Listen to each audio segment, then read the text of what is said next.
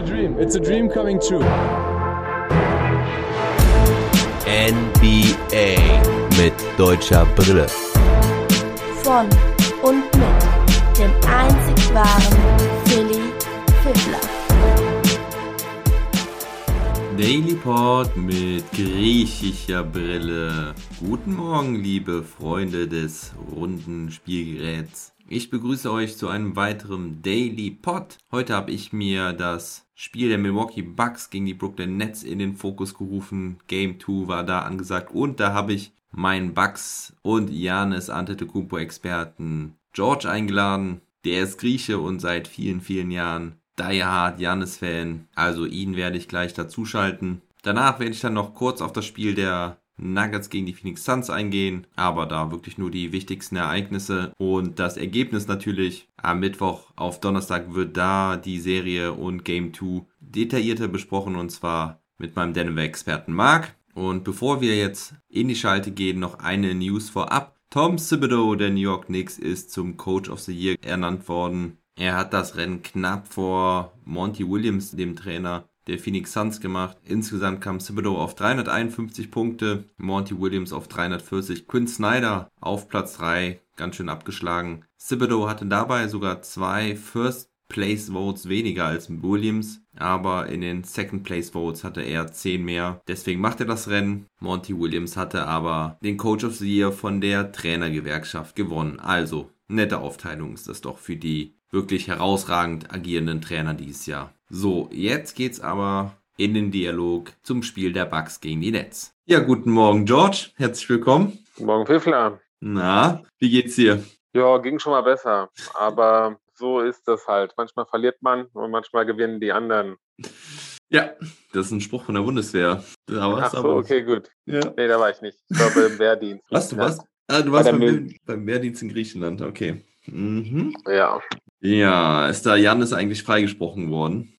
Der war auch dort. Der war dort, ja? Ja, aber der war doch, also der hat sich da eingeschrieben, paar Fotos gemacht und der war da so, ich glaube, wenn überhaupt 30 Tage. Ah, okay. Überhaupt. Also, aber auch, auch sein größerer Bruder, die mussten dann beide, das ist in Griechenland Pflicht. Mhm. Ah, okay, gut zu wissen. Ja, das war nix heute, überhaupt nichts, ne? Also brauchen wir auch keine große Spannung irgendwie hier aufbauen. Boah, ganz schön enttäuschend, oder? Ja, doch. Also ich dachte mir jetzt nach dem ersten Spiel käme jetzt mal ein Aufbäumen, aber nichts da. Fing direkt schlecht an halt. Äh, also das komplette Team. Mhm. Unnötige Turnovers. Erstmal die Pfiffe gegen äh, das eigene Team halt mhm. ermittelten. Die ersten acht Würfe daneben gesetzt. Mhm. Äh, als Coaster. Also, und dann natürlich Brooklyn, die alles treffen. Ja. ja Wahnsinn, und ne? äh, trotz guter Verteidigung der, äh, der Kyrie oder der Durant machen eine Wahnsinn Schüsse. Mhm. Und ja, nicht schlecht. Also muss man sagen, Respekt. Ja, PJ Tucker hatte direkt zwei Fouls gegen Durant sich geholt. Muss man aber auch sagen, relativ äh, leichte Calls, ne, die Durant da halt auch immer wieder bekommt. Also da würde ich mir wünschen, Luca hätte mal so einen Call bekommen in der ganzen Serie. Ja, ach, dir ging es ja auch nicht so gut gestern, sehr wahrscheinlich. Nee, nee. Ja, Aber ich habe ja. ja im Podcast äh, meinen Frust von der Seele gesprochen, deswegen geht's, bin ich eigentlich schon wieder ganz, ganz gut drauf, weil normalerweise hängt sowas noch wochenlang nach. Und dann will ich eigentlich erstmal mindestens eine Woche nichts mit Basketball zu tun haben. Aber ja, das war leider jetzt echt ein langweiliges, enttäuschendes Spiel. Du hast es schon gesagt, Kyrie und Durant haben am Anfang einfach alles reingerotzt. Aber also da, das kannst du auch einfach nicht verteidigen, finde ich. Also, was willst du da machen? Also, gerade die Dinger, die Kyrie da getroffen hat, der hat die Hand im Gesicht, der sieht, der kann den Korb eigentlich gar nicht sehen. Und das Ding geht rein, als wäre es nicht unfassbar. Und dann kommt Griffin noch mit seinen Putback-Dunks und Dreiern.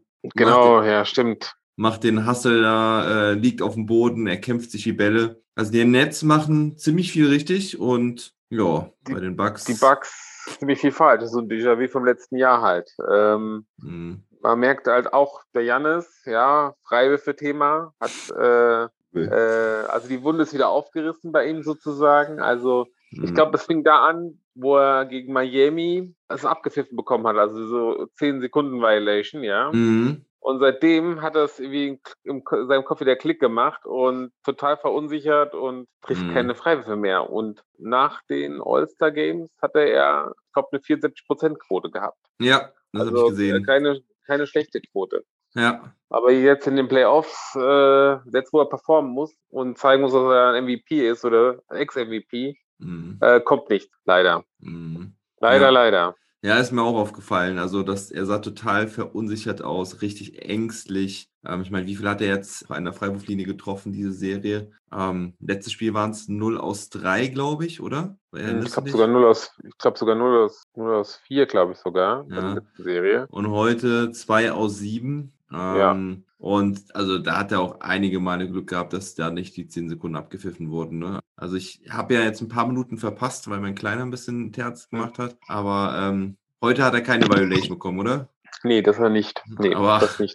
Ich habe die Fans schon gesehen, wie die draußen alle standen. Die haben ja, das alles schon mit den, mit den, Fingern nachgezählt. Ja. Und oh, Übel. Und das überträgt sich, glaube ich, halt auch aufs Spiel. Also das, was er da in der Freiwurflinie gezeigt hat, hat er meiner Meinung nach auch in der Offense da gezeigt, wenn er den Ball hatte. Total unentschlossen. Also er wartet immer erst drei, vier, fünf Sekunden, bis er überhaupt irgendwas macht. Also er wirkt richtig gelähmt. Also es tut mir halt auch echt leid, weil ich mag ihn ja. Und also, also die, es fand aber auch keine Bewegung statt beim Bugs. Ja. Den Bugs, ne? Und der Donte fehlt ja auch im System jetzt irgendwie, und das mm. macht sich auch bemerkbar. Und dann hast du einen Pat Cunnington, der auch nichts trifft. Mm. Äh, der Forbes war heute ein bisschen, äh, ja, ein bisschen besser drauf als beim letzten Mal. Ja, immerhin. Ja. War auch nicht schwer. Also, war nicht schwer. Das, das war nicht schwer, genau, ja. Also ich bin mal gespannt jetzt, wenn sie in Milwaukee spielen, äh, ob sie da ihr wahres Gesicht zeigen. Mhm. Äh, sonst wird es ein kurzes, kurzer Aufenthalt, sagen wir so, mhm. in den mhm. Playoffs. Ja, also Middleton, du hast es eben angesprochen, die ersten acht Stunden verworfen, das war so übel.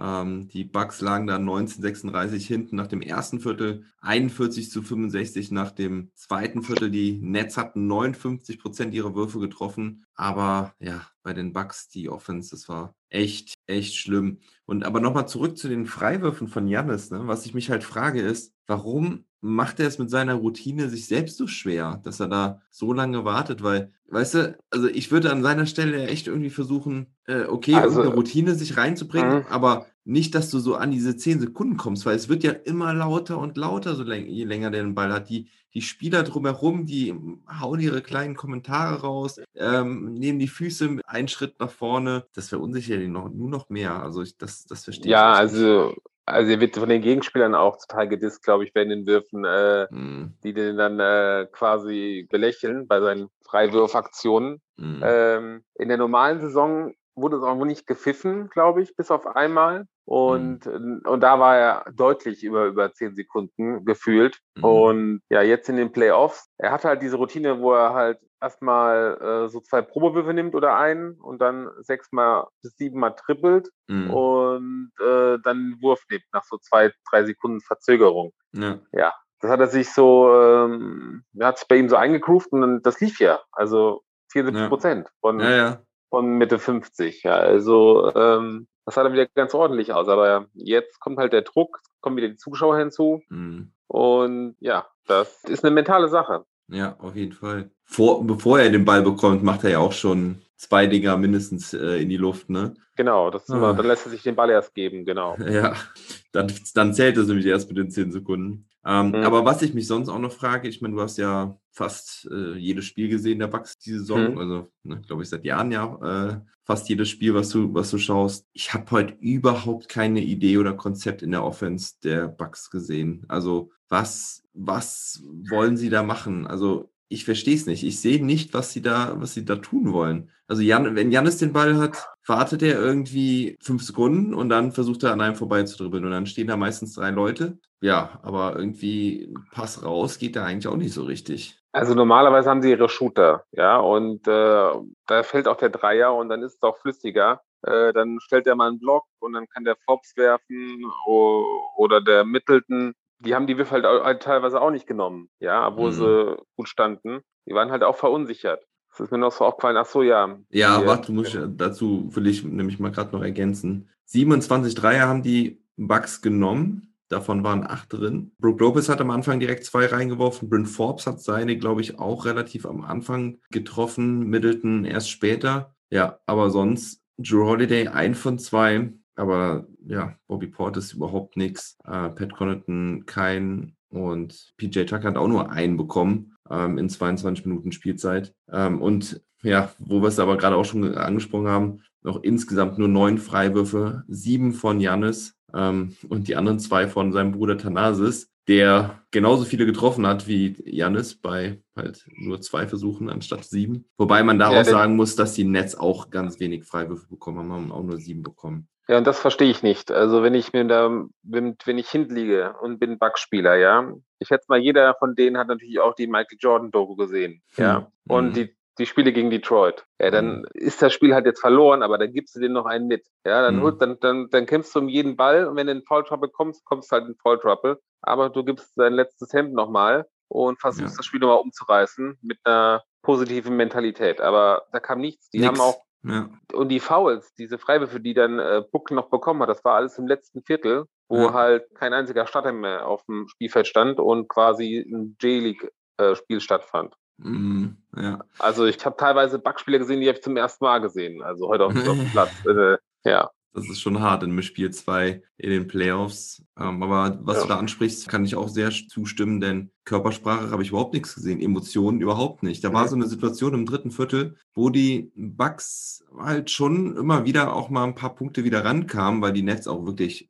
nachgelassen haben. Und da macht Klecksen macht so einen Putback-Dank rein, wo kein Ausboxen stattfand. Mhm. Ähm, sowieso das eigene Rebounding unter dem eigenen Korb eine Katastrophe. Also wenn ich das sehe, wie Bruce Brown oder ähm, ja, war der andere Mike James da die Offensiv-Rebounds holt, während mhm. da zwei, drei Bucks unterm Korb stehen. Also Unfassbar. Der Brown hat, hat ihn sogar gegen Jannis geholt bei ja, der einen Situation. Genau, genau. Und der Klecksen macht da halt diesen, diesen Putback-Dank rein. Da war der Ball ganz klar über dem Zylinder. Und ich habe nicht einen Bucks-Spieler gesehen, der sich irgendwie da beschwert hat. Also da sind überhaupt keine Emotionen drin. Ich glaube, der einzige, der irgendwie noch Emotionen zeigt, ist PJ Tucker oder der PJ Coach Tucker, ja. Mike Budenholzer, ähm, der immer einen, roter, immer einen immer roteren Kopf bekommt, weil er ja wahrscheinlich seinen Trainerjob sehr, sehr am Wackeln sieht. Ja, also ihm wird ja nachgesagt, er kann nicht performen in den Playoffs. Und was ich ihm anhalte, ist halt, wenn ich jetzt das erste Spiel nochmal zurückgehe, dass er dann mhm. zum Beispiel den Lopez und den Janis, ja, die hatten da echt unterm Korb, haben die da alles äh, konnten die frei walten. Ja, ja. da hat, äh, hat Brooklyn nichts gegenstellen können am Anfang des Spiels. Ja. Äh, aber dann äh, wechselt er die aus und lässt äh, oder holt sie seine Stars halt auch raus. Also ich würde den den Janis dann halt mal auch mal durchspielen lassen, 42 Minuten lang oder 40, anstatt mhm. dem hier seine 34 Minuten zu geben. Mhm. Ähm, War das wieder so im ersten Spiel? Äh, soweit ich weiß schon. In ja. dem Spiel musste er ja jetzt keine 45 Minuten mehr spielen lassen, wenn, wenn sie nee, nee, 30, 40 Punkte Spiel lang. Aber im, im, ersten Spiel äh, weiß ich gar nicht, wie viel er da gespielt ah, hat. Aber das war ja letztes Jahr auch immer schon, schon die große Diskussion, dass er immer so wenig gespielt hat. Ne? Genau. Und äh, also es sind Sportler und ich glaube, dann kriegen sie das schon hin. Mhm. Äh, mal jetzt in den Playoffs da mal äh, 40 Minuten zumindest zu gehen. Bei den ja. anderen Topstars, ob es jetzt hier der Doncic ist oder auch der Kyrie oder Durant, die spielen halt immer 40 Minuten ja. in ihren Teams. Äh, selbst, okay, heute konnten sich äh, ein Viertel ja komplett hinsetzen, da hat der Durant halt 32 Minuten gespielt und der Kyrie 33, ja. 50, genau. Ja, das war jetzt mal eine Ausnahme, weil das Spiel ja schon äh, nach dem dritten Viertel abgegeben wurde. Ja, ja, tja, was machen wir da jetzt mit der Nummer. Also am Ende geht das Spiel 125 zu 86 aus. Ich habe zeitweise schon gegoogelt, was die höchste Playoff-Niederlage ever war, weil die Bucks teilweise schon mit 49 Punkten zurücklagen, haben sich dann aber in der Garbage Time nochmal so ein bisschen gefangen. Die höchste Niederlage in den Playoffs in einem einzelnen Playoff-Spiel übrigens bei 58 Punkten, weil ja, hätten die Nets noch ein bisschen konzentrierter am Ende gespielt, dann wäre das halt auch in die Richtung gegangen. Also echt ganz schön bitter war das. Ganz schön bitter. Und ja.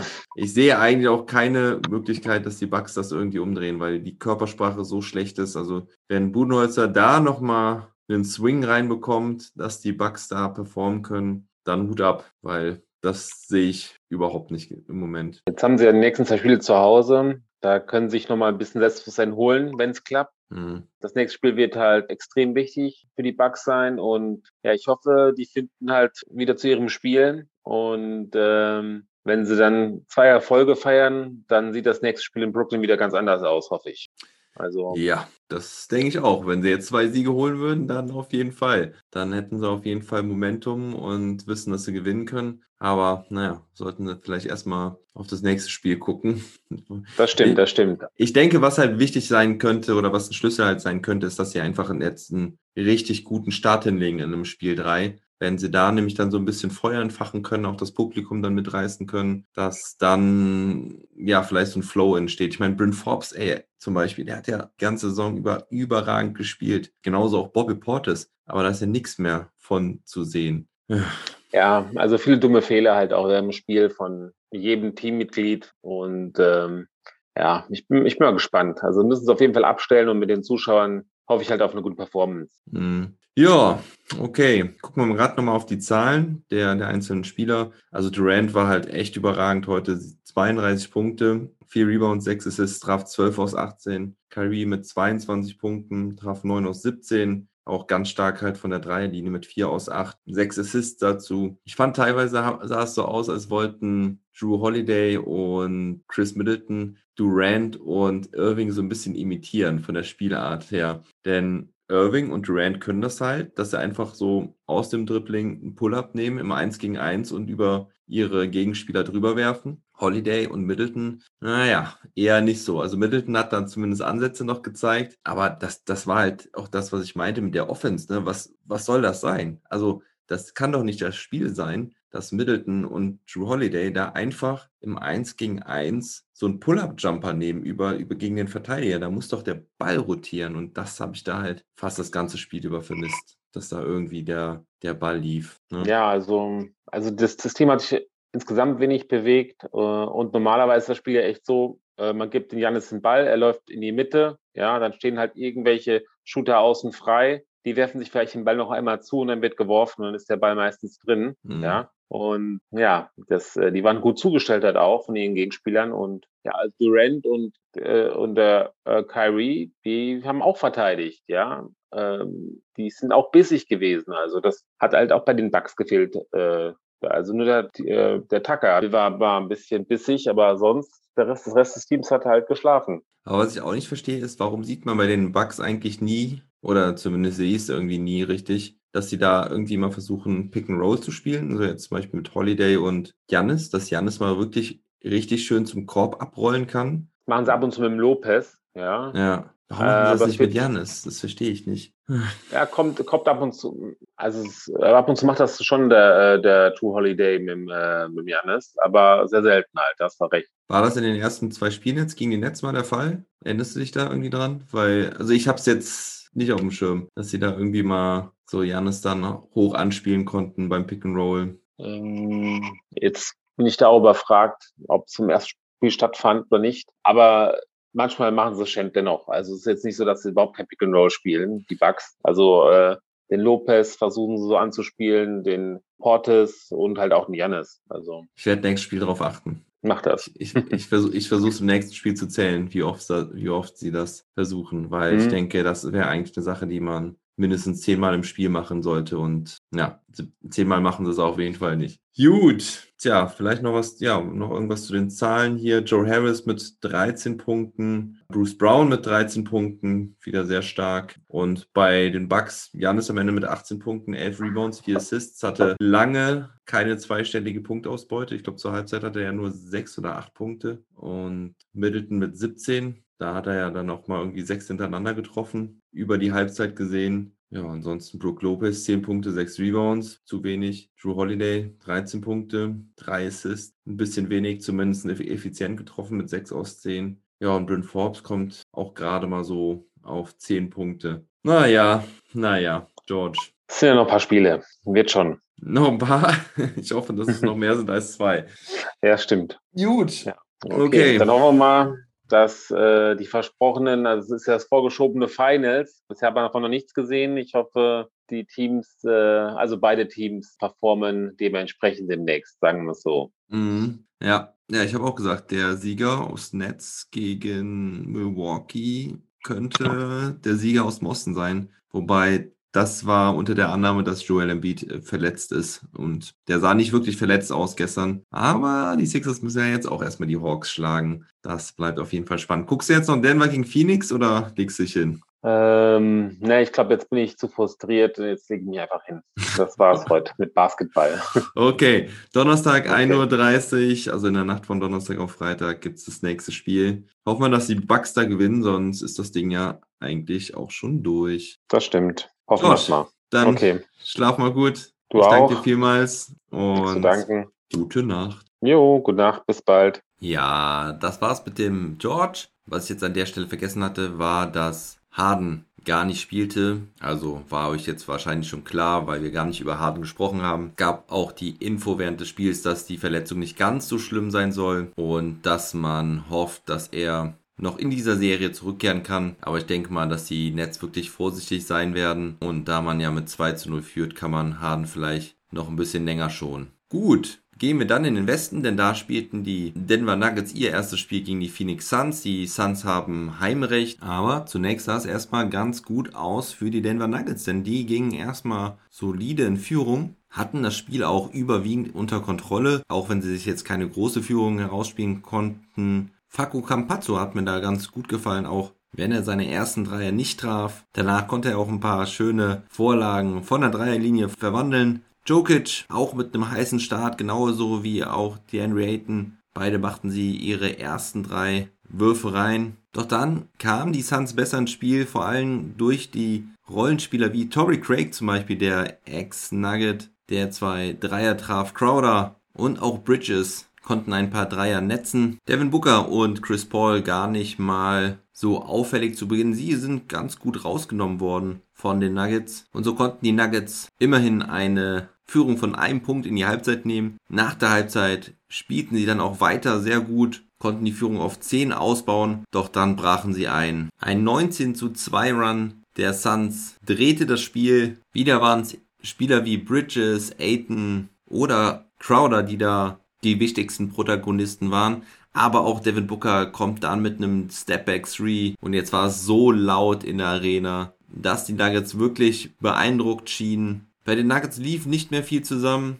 Anfang des vierten Viertels ist dann Jokic wie sonst auch auf die Bank gegangen. Und das war dann eigentlich der Todesstoß für die Nuggets, denn jetzt hat Chris Paul übernommen, machte ein paar seiner berühmten Pull-Up-Jumper rein, haute noch einen Dreier oben drauf und als dann noch Torrey Craig einen Alley-Oop-Dunk verwandelte, war das Spiel eigentlich schon fast durch, denn da führten die Suns schon mit 18 Punkten. Jokic kam dann wieder rein, die Nuggets konnten nochmal etwas verkürzen, Allerdings machte Jokic keine Punkte mehr im vierten Viertel. Jetzt taute auch Booker mehr und mehr auf. Die Suns Offense lief jetzt auch wie am Schnürchen und closte das Ding ohne größere Probleme. Am Ende gewinnen die Suns 122 zu 105. Wirklich wieder mal beeindruckende Vorstellung, nachdem es in der ersten Halbzeit zunächst so aussah, als könnten sie Probleme haben, als wären sie vielleicht doch noch ein bisschen grün hinter den Ohren. Aber Chris Paul und seine Suns liefern mal wieder ab. Paul am Ende mit 21 Punkten und 11 Assists, Devin Booker auch mit 21 Punkten, aber Topscorer der Partie war Michael Bridges mit 23 Punkten, 5 Rebounds, 5 Assists, 2 Steals, 1 Block, traf 8 aus 12, er für mich der Spieler des Spiels. DeAndre Ayton auch mit einem starken Double-Double mit 20 Punkten und 10 Rebounds. Und auf Seiten der Nuggets Jokic mit 22 Punkten, 9 Rebounds und nur 3 Assists. Das auf jeden Fall ein sehr entscheidender Stat, denn die Trailblazers haben schon gezeigt, dass wenn man Jokic dieses Assist-Game wegnimmt, dann kriegen sie Probleme, dann haben sie verloren. Campazzo hatte auch keine gute zweite Halbzeit mehr, beendet das Spiel mit 14 Punkten, 4 Rebounds, 6 Assists und 2 Steals. Aaron Gordon mit 18 Punkten, Michael Porter Jr. nur mit 15 Punkten. Da erwartet man sich doch ein bisschen mehr. Jermichael Green von der Bank noch mit 10 Punkten und 11 Rebounds noch ganz ordentlich, genauso auch wie Paul Millsap, der 4 von 6 traf. Aber Monte Morris war ein Totalausfall. Er traf nur einen seiner 10 Würfe, hatte immerhin noch 6 Assists und auch 2 Steals. Doch heute müssen sich die Nuggets erstmal geschlagen geben. Kein Grund zur Panik, denn das erste Spiel gegen die Trailblazers hatten sie auch verloren und das sogar zu Hause.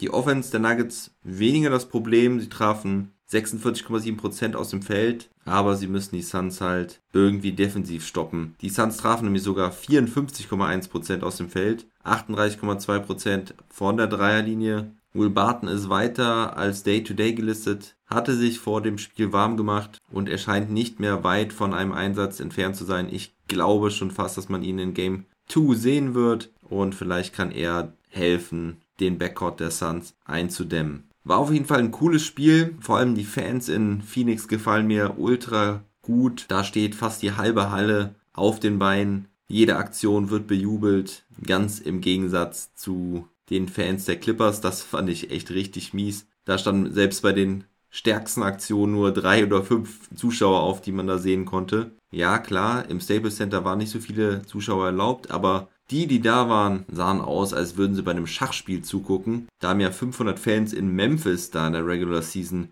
mehr Stimmung gemacht als die 5 oder 8000 in LA. Also die Fans in Phoenix. Vielleicht auch ein kleiner Vorteil. Übermorgen gibt es dann Spiel 2. Da bin ich dann auch gespannt auf die Analyse von Mark Hasselstein Lemke, den ich dann im Pod dabei haben werde. Morgen weiß ich noch nicht, welches Spiel ich covern werde, ob Atlanta gegen Philly oder Clippers gegen Utah. Das werde ich spontan entscheiden. An der Stelle bitte ich doch auch nochmal um eine kleine Unterstützung. Es sind ja einige neue Hörer dazugekommen. Und wenn ihr doch ein iPhone oder ein iPad besitzt, dann checkt doch mal die Podcast-App und gebt mir eine schöne Bewertung bei Apple Podcast. Das hilft mir, meinen Podcast bekannter zu machen. Da wäre ich euch sehr dankbar. Ansonsten macht es gut. Morgen, wie gesagt, der nächste Pod. Bleibt gesund und munter. Never stop ballin'.